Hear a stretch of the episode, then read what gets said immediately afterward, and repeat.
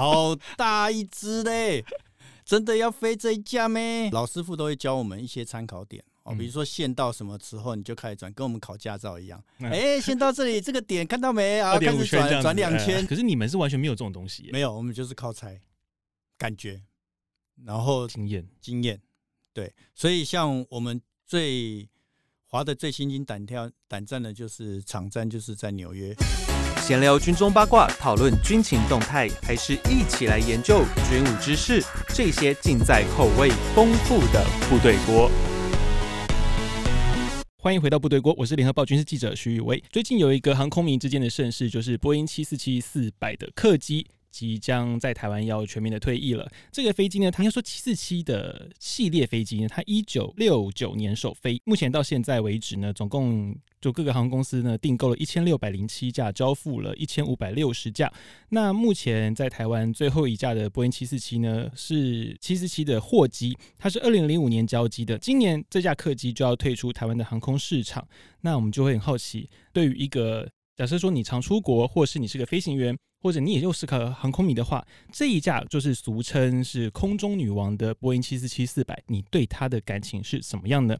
那我们今天很高兴呢，嗯也很荣幸能够邀请到桃园机师工会的执行理事，他同时也是在波音七四七上面飞行时数超过一万小时的资深机师陈建才先生啊，他的 call sign 是 Hawk，很高兴他今天来到现场。嗨，大家好，你好，我是 Hawk，新年快乐，告大家恭喜发财。那首先哦，就是以航迷的角度啦。就最近，其实波音七七四百的那架客机应该是幺八两幺五嘛？对，两幺五，他最近常常在做一些试飞，因为他准备要做告别飞行。那有蛮多的航迷，他会在追这架飞机，尤其在试飞的时候，几乎像这二月初那几趟，很多的航迷就会围在桃园机场的那个观景台，对，到处来拍它。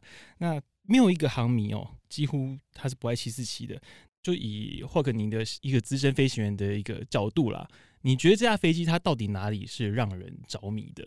呃，首先我觉得对大家来说哈，尤其对我们这个五六年级生来说哈，七四七这个对我们来说是一种感情的回忆啦。因为在我们年轻的那一那个时候哈，这个机种刚出来啊，那刚出来呢，它是全世界第一架呃双层的客机，再加上它的线条，整体的线条非常的优美。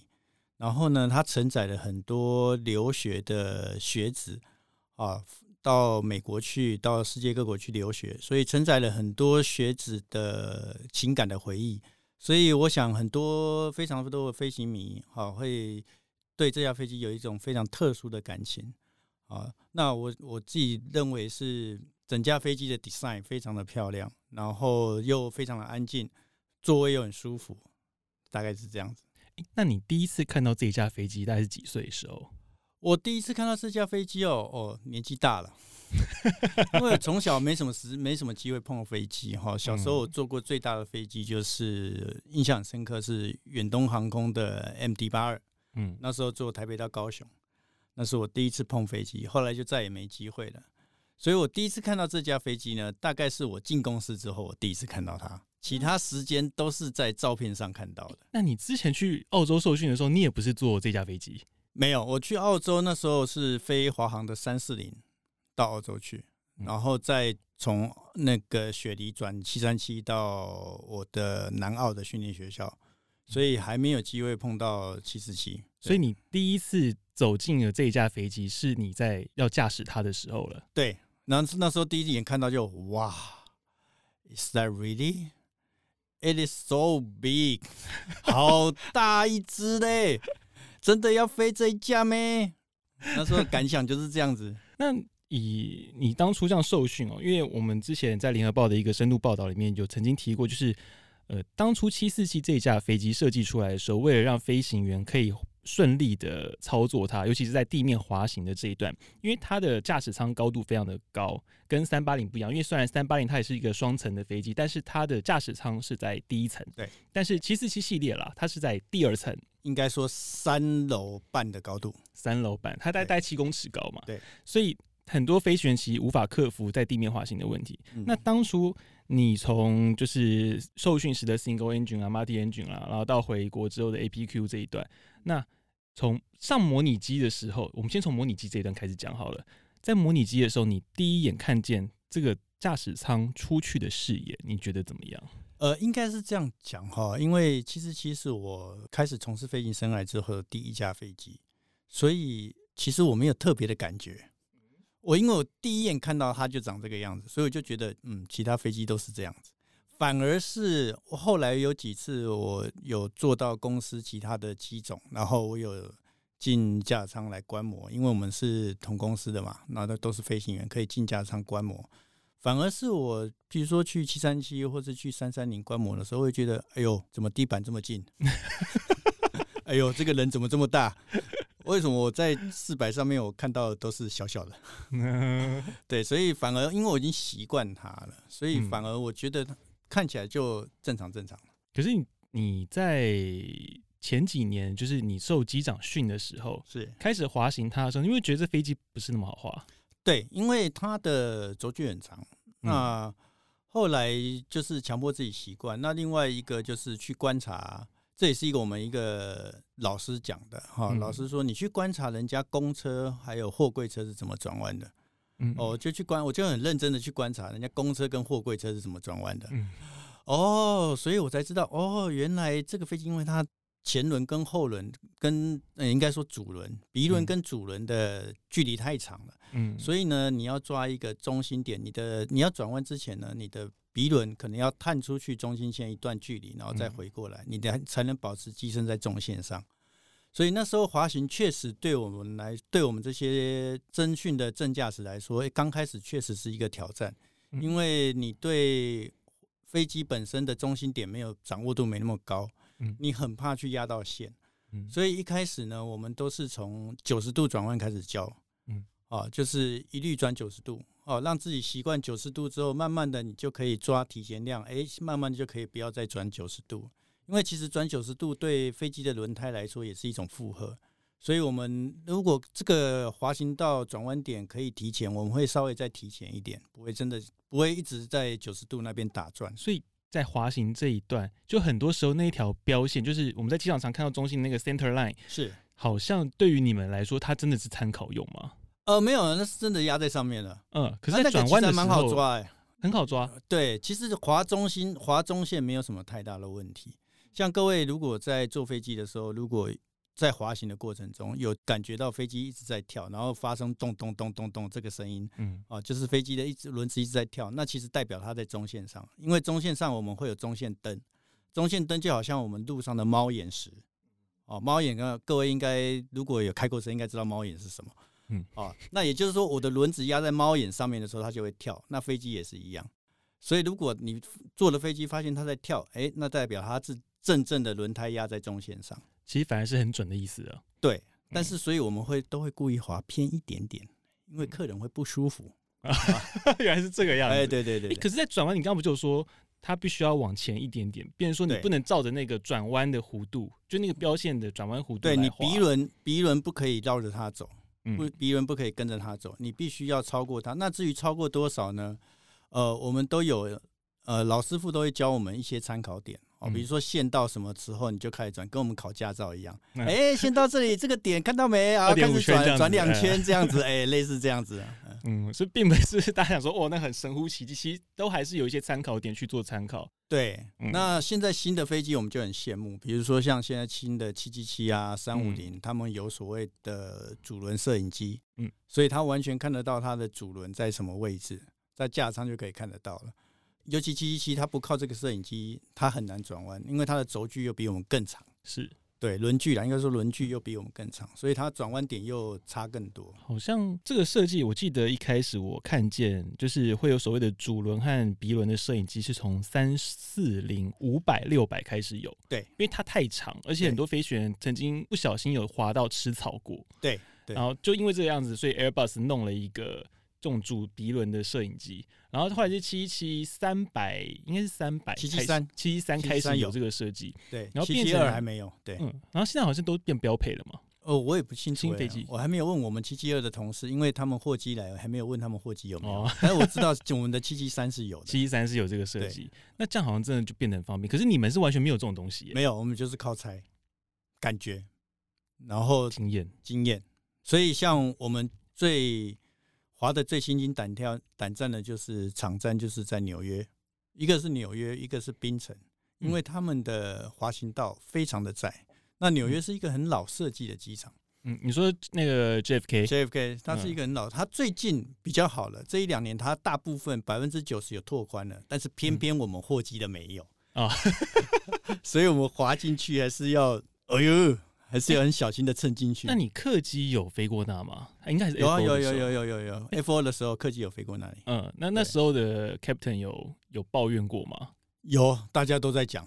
嗯，对，因为他 JFK 的拓宽大概是最近这三四年的事情。嗯，所以在我还是右座的时候，还是副驾驶的时候，其实他还是很窄。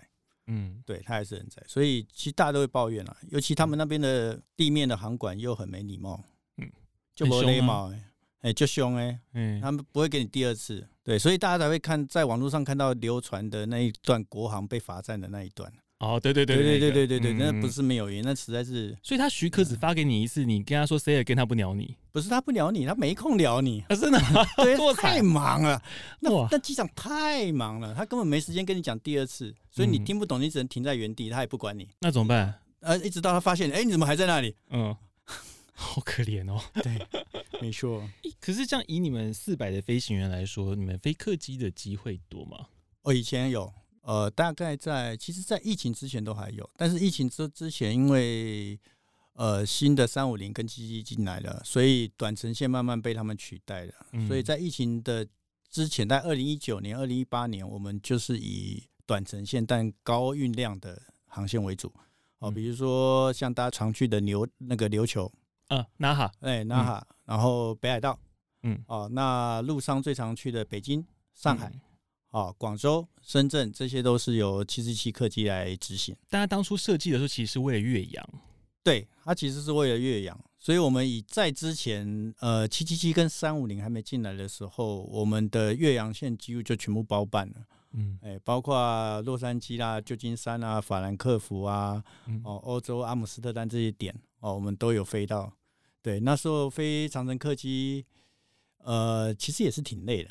通常会有几组，就是通常应该双组员或加强嘛，就至少加强了、欸。对，至少加强三个或四个。对，在做轮轮休。在这个飞机飞行的时候，我我永远记得，就是我们你第一次飞的时候，嗯，真有八卦了。其实、欸、啊，你第一次飞。应该说，APQ 完训第一次上线飞在右座的时候，那时候我们大家就跑到那个命啊，就我们朋友家，哎、欸，是是，是，在楼上看着你起飞嘛。对。然后那时候航管有发个 direct 给你，可是那时候你好像稍微晚了一点走。对。你还记得吗？那一次？呃，我可能没什么印象，但是可以想象得到，因为那时候菜嘛，嗯，就不熟嘛。可是，你跟我讲说是 FNC 盾的呀。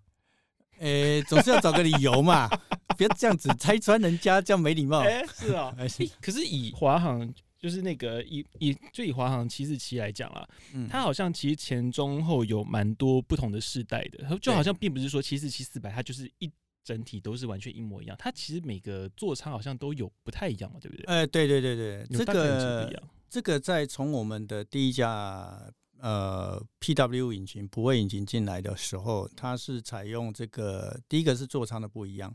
我们一样都是多多荧幕显示器，但是那个时候它进它进来的是 CRT 的荧幕，嗯啊，映像管的荧幕。那后慢慢到后面，呃，两幺洞开始 GE 的发动机进来了，然后再将货机，大部分就已经换成 LCD 的荧幕。那早期的构型。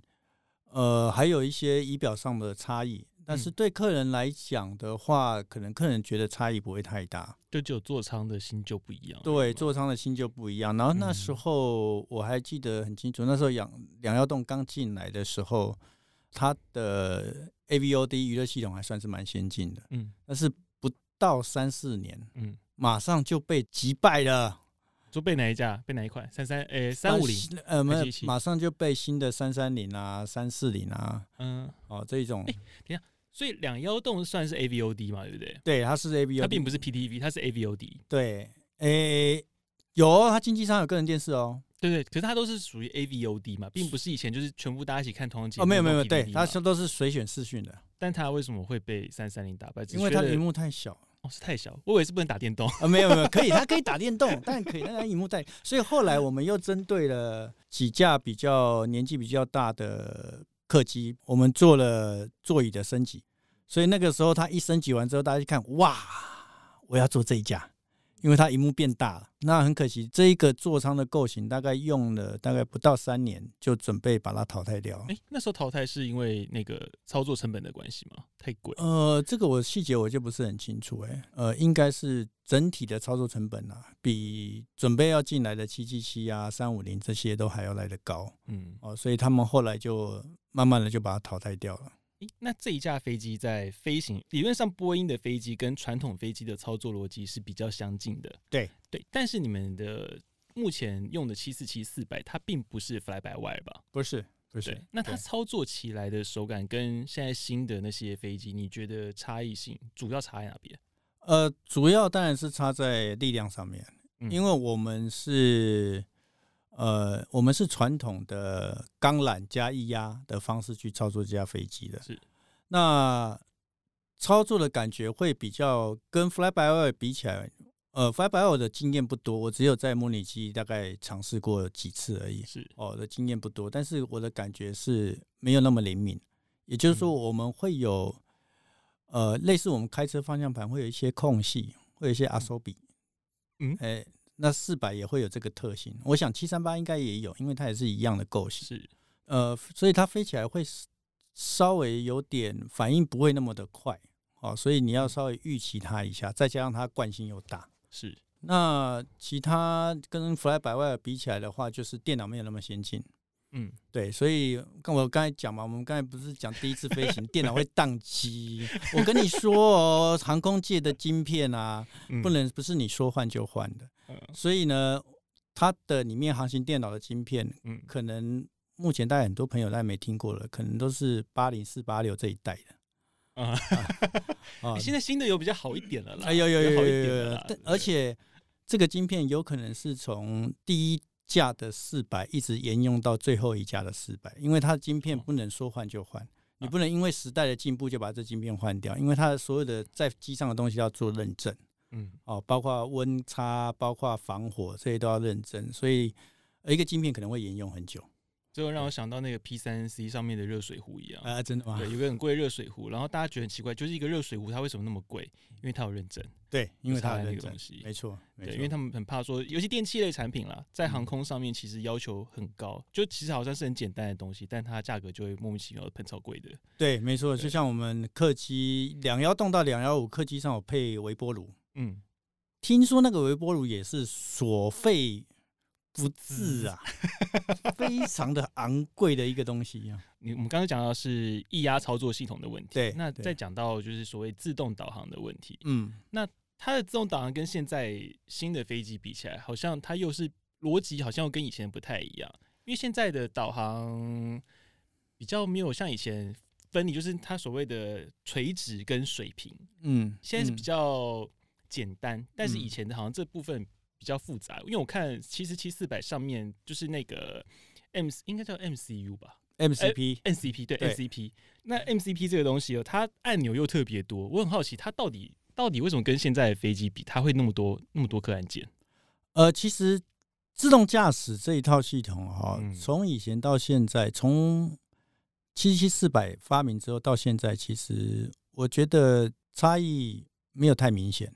嗯。哦，那以四百来说，它的自动驾驶够用，嗯，足够应付目前的行情状况。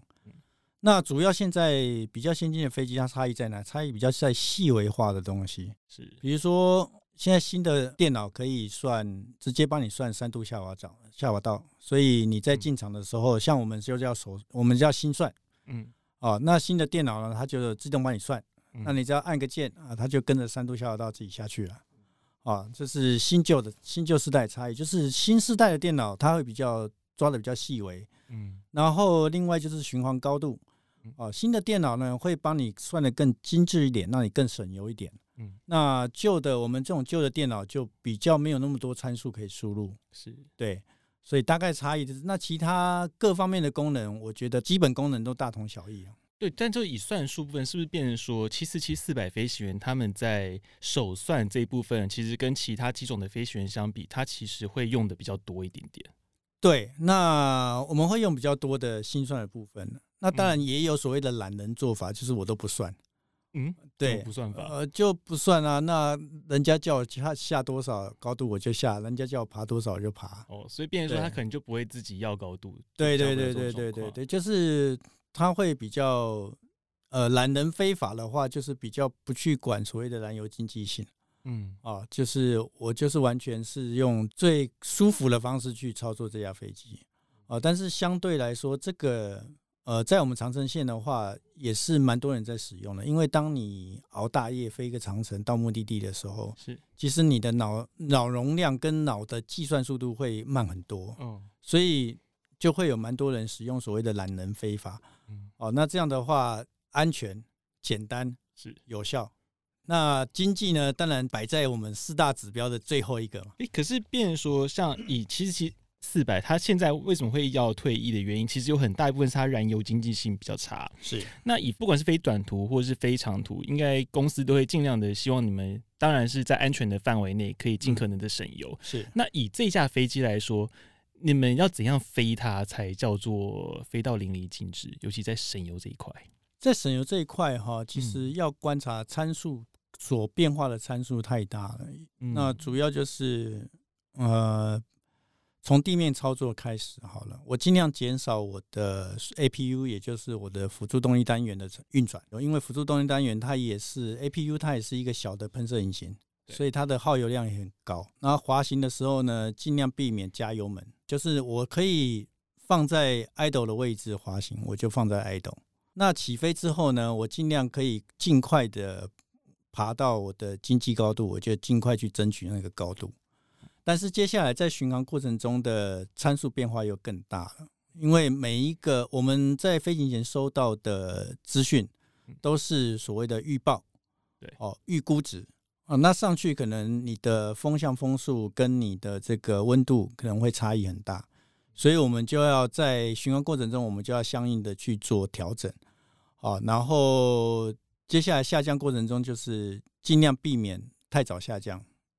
好，然后下降过程中尽量让油门维持在慢车位置，外形啊能够稍微在许可的范围里面晚一点时间放，这也是尤其下降的过程中油耗最大，就是太早放外形会耗很多的油。但是太晚下高度的话，你就要放减速板了。呃，对，但是如果减速板放的时机对的话，其实对油耗影响不会太大，因为我是在慢车油慢车位置下降的。所以我拉出来其实不会影响油耗太多，除非你拉一路拉拉到低高度，比如说五千尺，你给它改平，然后飞个二十分钟啊，那那油耗会变大。对对对对对对。可是拉减速板舒适度也会差很多吧？呃，会抖，会抖，会会差很多。那我们都是尽量能够以客机来讲啊，尽量能够不拉就不拉。我记得有一次去上海的时候，就是那架大陆的飞机，它因为太晚下高度。就是沿路下高度都是拉减速板，也是满开，然后旁边的人就流鼻血了。哦，对，尤其小飞机，其实另外一个四百最让人家着迷的地方就是它的舱压控制系统。嗯，四百的舱压控制系统非常的舒适。嗯，你在起飞爬升的过程中，你不会觉得不舒服啊。那下降也不会觉得，但是在其他小飞机上面可能就会，你就会觉得你的耳朵啊、鼻子不舒服。那至于大陆会造成这个现象，不能纯粹怪飞行员，因为它很多的程序设计哈，呃，各位如果有常去大陆的话哈，你可以仔细观察一下大陆的特性，就是第一个，你到那边的时候，它会很早很早就给你下到很低的高度，嗯，对，因为它空域的限制，然后呢，你就维持一个很低的高度，然后很早很早就叫你减速，所以很早很早外形就把你放放出来。哦，这是大陆的特性。那第二个起飞的时候，你要你从那里离开的时候，它也是会把你压在一个，比如说一万尺这种低高度，压个将近半小时才让你上来。哦，对，这是它程序上面规划的问题。所以我想，你那一班你可能就遇到了机王啊，不是，才会造成那个现象。对，对那个应该是舱压的变化太剧烈，才可能会这样吧？对，因为四百我们有三套空调系统。嗯，然后负责控制舱压，然后我们有两个舱压输出控制器，嗯啊，所以这两个我们叫 outflow valve，这两个舱压控制阀。嗯，那很多的飞机只有一套，对。那以广体飞机来说，大部分都是有两套。嗯，所以如果说各位是做到载体飞机的话，小飞机它大部分都是有一套。那如果只有一套舱压控制阀的话，你就会发现那个起飞、呃爬升跟下降的舱压感受会非常明显。在整个长途航线，尤其会飞到可能三万八、四万以上的时候，嗯、其实好像也跟地面感觉差异不大，只比较好睡而已啦。哎、欸，有会吗？有啦，因为我们舱压的高度大概在三万八的时候，你的客舱高度大概在六千三到六千六。嗯，也就是说你在活动的空间里面，大概就等于你已经爬到玉山的半山腰吗？六千三除以三，两千多公两千多公尺。嗯，一万尺大概是差不多三千多嘛，三千多，对对，所以大概是半山腰多一点点。半山腰，所以你在半山腰的位置，那个时候空气其实氧气量没那么大。嗯、那我有试过，因为我货机的活动空间大，嗯，我有试过在后面打太极拳，嗯、做深蹲，嗯，我告诉你，那个真的比较累。因为你的氧气没那么多，你真的做起来比较累。对，哎、欸，像刚刚你又提到说你之前在货仓那边打太极，我们就可以来聊一下，就是七四七上面会有没有一些特殊的地方哦？嗯，因为很多人就对于尤其是 upper deck 啦，就是第二层，其实很好奇。嗯，那像早期的七四七，尤其是在一百两百那个时候，它就是上层没有那么长的时候，很多空间是拿来当做交易空间来用。嗯，那对，到后期是因为嗯，就是要载客，对，要载客了嘛，所以才开始变客舱。那我们很好奇啊，就七四七有哪些地方是大家比较不知道的？哦，比较不知道了，比较不知道，大家比较好奇的，当然就是休息舱。嗯，那我可以很骄傲的说，七四七的货机拥有全世界每一架飞机无可匹敌的休息舱。真的吗？这么厉害？它非常的厉害，在那个休息舱，你可以完全站直。然后呢？哎，这是很难得的哦。各位看，如果有坐过新的七七七啊、三五零啊，他们的休息舱其实都是左右并排的，然后你必须弯着腰爬进去的。嗯，它就在各位的呃飞机的一号门的上面，所以它是利用一个不到一米半的空间来做休息舱。嗯，所以你必须弯着腰爬进去床上躺好，然后起床的时候要小心头不要撞到。嗯，对，那七四七没有这个问题，尤其我们的货机，嗯，我们客机又不一样，客机的休息舱就没那么舒服。客机的休息舱是上下铺的，因为它必须保留更多的位置来载客，是，所以它休息舱就变很小，变上下铺，类似潜水艇那个样子。那货机就没这个问题，所以我们的货机非常的舒服，你还可以做仰卧起坐、伏地挺身，没有问题。呃，客机也是要爬进去吗？客机不用，客机也是站着进去。唯一的好处就是我们七四七的休息舱都是可以站着进去的。哎，这真的跟别人完全不一样，不一样，不一样，不一样。七七七跟三五零，各位可以上网去查一下的照片。你必须先爬上一个窄窄的楼梯，嗯，到了休息舱之后，你要么就是坐着，要么就是爬进去那个床铺睡觉。对，起来的时候不要撞到头。就是可是这样对你们的服役来说会不会影响？就是如果是爬进去的话，呃，当然会有影响了。对，那。就看同班的是男生还是女生嘛？如果有女生，就大家撑一下。哦，可是那个你们七七四七就没有这个问题，就是大家就是好，就是休息完出来，其实衣服啊什么也不会因为说你必须要爬啊什么的会。哦，不会，不会，不会，不会，我们就进休息舱，隔帘一拉，我们就呃，我们就以最舒服的方式休息。对，嗯。呃，除了刚我们讲到的那个 crew bunk 之外，那还有一个就是它是少数飞机里面有楼梯的。哎，欸、对，因为早年的七四七两百是旋转梯啊，后来变成四百之后，它是直的。对，可那个梯子行李多的人走那个地方会麻烦。嘿，这个不要说行李多的人，其实组员有时候走得很危险，真的要扶好，紧握扶手，站稳踏阶，这个很重要。我没有上过 upper deck 了啊，是对我之前都是在下下下层人士，所以因为你们一定会走啊，对。你们只要是登机，就是一定要走那个梯子。那个那个梯子好走吗？哎、欸，其实还 OK 了。以客机来说，最难走的是货机、嗯、啊。对，我们在货机其实出了好几件摔伤的 case。嗯，因为我们货机的登机梯的角度大概是应该跟你们坐军机的时候，像 IDF F 十六那个登机梯的角度是一样的，这么陡啊，非常陡，像船那样的。哎，对对对对对，非常陡。像我们客机还有铺地毯，嗯嗯，对，那比较直滑。那货机呢，我们就是用它会贴那个各位常在浴室贴的那种防滑垫，因为它角度陡，所以有时候你个人物品太多的时候，你又舍不得分两次，嗯，就很容易摔伤。那这样有问题，这样你。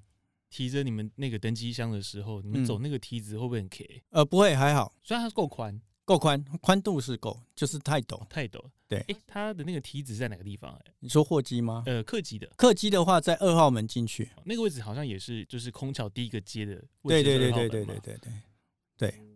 那像你们货机也有厨房吗？有。对，你们货机厨房有哪些功能啊？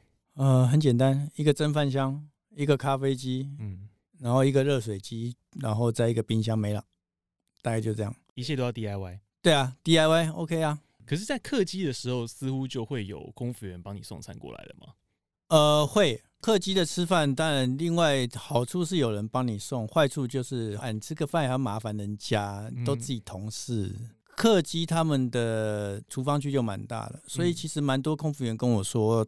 他们很喜欢打四百的工，很喜欢飞四百，因为四百打工打起来很好打，厨房大，回旋空间够大，然后炉子够多，冰箱够多。嗯，相对其他飞机比较小，相对它那个厨房就会比较小一点点。对对对对对，嗯，没错。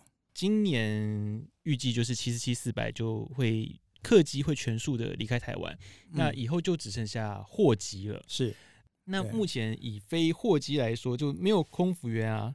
跟你一起飞那种心情，嗯、当个货车司机的感受是怎么样？哎、欸，其实很轻松哎，真的很轻松哎。怎么说？因为你的 cargo 不会 complain，嗯，你的货不会跟你抱怨说你啊你怎么 delay 了五分钟，嗯，然后你吃饭，那你肚子饿的时候想吃就自己去的，不想吃，有些人要减肥啊，为了健康就不吃，那你不吃就不要吃。那在客机，其实如果你没有用餐的话，嗯，空服员会来问你为什么不吃饭？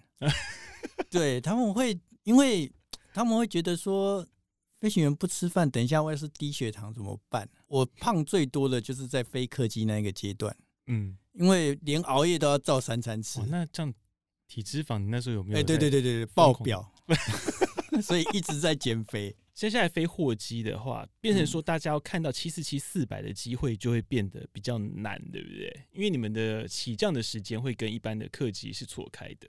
其实现在已经乱掉了。早期是这样，早期在客机多的时候，白天的时段百分之七十六七十会留给客机，货机能够占用的时段不多。嗯，但是我想这最起码在今年啊。今年各位还可以看到白天有一堆货机飞来飞去，因为现在都剩货机，嗯，现在客机很少。那我们最后就来聊一下，就是你第一个职业之后啦，嗯，你第一个接触到的飞机就是这么大的一架飞机哦。第一天接触到这架飞机，你的心情好了？这是回忆一下哈，嗯，第一天接触到那个飞机，其实是真的蛮感动的，因为从小飞机受训回来，在地面上啊接受公司的考试。考进去之后，接受前面的培训课程。呃，我大概将近快一年没有摸到飞机，所以第一次看到飞机的时候，尤其是这么大的飞机，那时候心里想说，第一个是哇，那也叫多少架？然后第二个就是觉得很感动。然后第一次飞行的时候，那个是我们呃，像我们这种从小飞机转大飞机的，一定要做一个实机的航线训练，是就是完全不载客。就只有组员啊，然后飞实机上去转一圈。嗯，那那个时候其实基本上就是一个毛头小伙子，什么都不懂。嗯，好，只是觉得很感动，然后手狂出汗，嗯，背狂出汗，在飞行的时候，第一次从空中坐在四百上面，从空中看到跑道，那个感觉也是很深刻，就觉得这跟我小飞机看到的不一样，这是我的跑道吗？嗯，那个角度。虽然我们有模拟机那一段，但是其实模拟机还是有差异。真飞机看到跟模拟机又有差异，所以那感觉就觉得说，啊，那刚丢，你很怕自己角度抓不对。对对对对对对对对对对。那其实我我可以感受得到旁边那位老师的紧张度是在我之上，肯定是在我之上。那其实我会到四百的。其实我一开始进公司哈，我是想去七三七的，嗯，因为我觉得一个飞行员应该要从一个区域航线磨练一下，好像比较完整一点。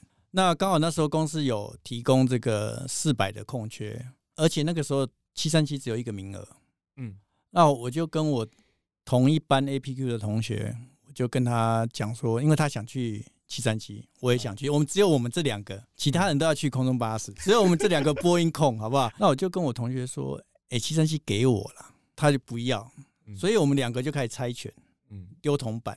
我们做了所有你们想得到的游戏，大概做了三四个，我都输给他，所以我来失败了。但最后你对这一架飞机，你感觉他满意吗？超级满意，超级满意。虽然说他年纪大了，但是其实在跟他飞的时候，呃，第一个他很可靠，除非外力，不然他自己不会出什么大问题。然后再加上他因为飞机大。气动力设计也很好，所以在阵风，也就是我们讲 gas wing 的操作上面，其实它非常的稳定。哦，那在乱流里面呢，你也不用担心说飞机会受到什么样的伤害，其实它很强壮。嗯，所以你只要按照规定，就是飞在所谓的乱流速度里面，然后盯好它，那剩下就是要考虑自己会不会头晕的问题。对，其实它真的四百是一个是一架非常强壮的飞机，然后长得又漂亮，所以为什么大家叫它空中女王？嗯，因为它实在是太美了。那我们再来聊一下，就是你最后一次接触到四百的客机，就是当做认真那一天吧，你那天的心情是怎么样？那心情，对啊，你对他的离别依依的有种有种淡淡的哀伤。对，然后那一天，嗯、那一天其实我有点故意了。嗯，那一天上飞机之后，理论上我们是机长嘛，对，那我们都会指派副驾驶去做检查。嗯，那那一天我就很故意，我就说我去做检查。你说 G Y 三六零吗？对，，G Y 跟机内检查全做了，嗯、就是为了多留下一些影像，嗯，多跟他多跟他的身影拍个照，嗯，然后后来其实那个副驾驶他也受不了，嗯，所以他自己也跑下来。所以你们两个都是播音控嘛？对对对对对。所以在飞他的时候，我还记得我一直在仪表板上一直在摸那个仪表板，一直跟他说以后要好好的。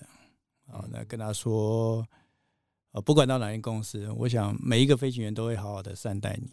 嗯，对。所以其实是蛮感伤的一件事情。那我也希望说，他们到了其他地方之后，其他地方的。雇主还有飞行员能够好好的善待他们，非常感谢霍克今天跟我们分享他跟七七四百相处的这些年，尤其是客机哦，因为今年大概三月多之后啊，这架客机应该就会从台湾的天空。退役了，应该说光荣退役啊，荣退，荣退，荣退。但之后还是会有货机继续在台湾的天空中继续打拼哦。哎，是这个货机可能会很久，对，应该会很久。货机都还蛮新的，因为都是两千年之后进来的。对对对对对对。但是我们也很感谢哦，就是这架飞机其实当初它也承载蛮多人的梦想，因为刚刚霍克在第一段提到，就是当初很多人出国留学，其实应该都是坐这一架飞机。那时候在台湾的岳阳主力应该都是七四七，都是七四七，对，不是两百就是四百了，对。好像就只有澳洲线、纽澳线不是，嗯，北美跟欧洲都是四百。对，那时候那时候几乎都是七四七的天下。对对对，对，它承载了很多人的梦想，当然也载了很多人的凯旋归国嘛。对，对，对，对，所以其实这这架飞机对台湾来说是真的非常的有意义哦。那么非常感谢霍哥今天到我们的节目，那也感谢您的收听。那如果你喜欢我们节目的话呢，记得追踪并给我们五颗星推荐。那我们下次见喽，拜拜，拜拜，谢谢。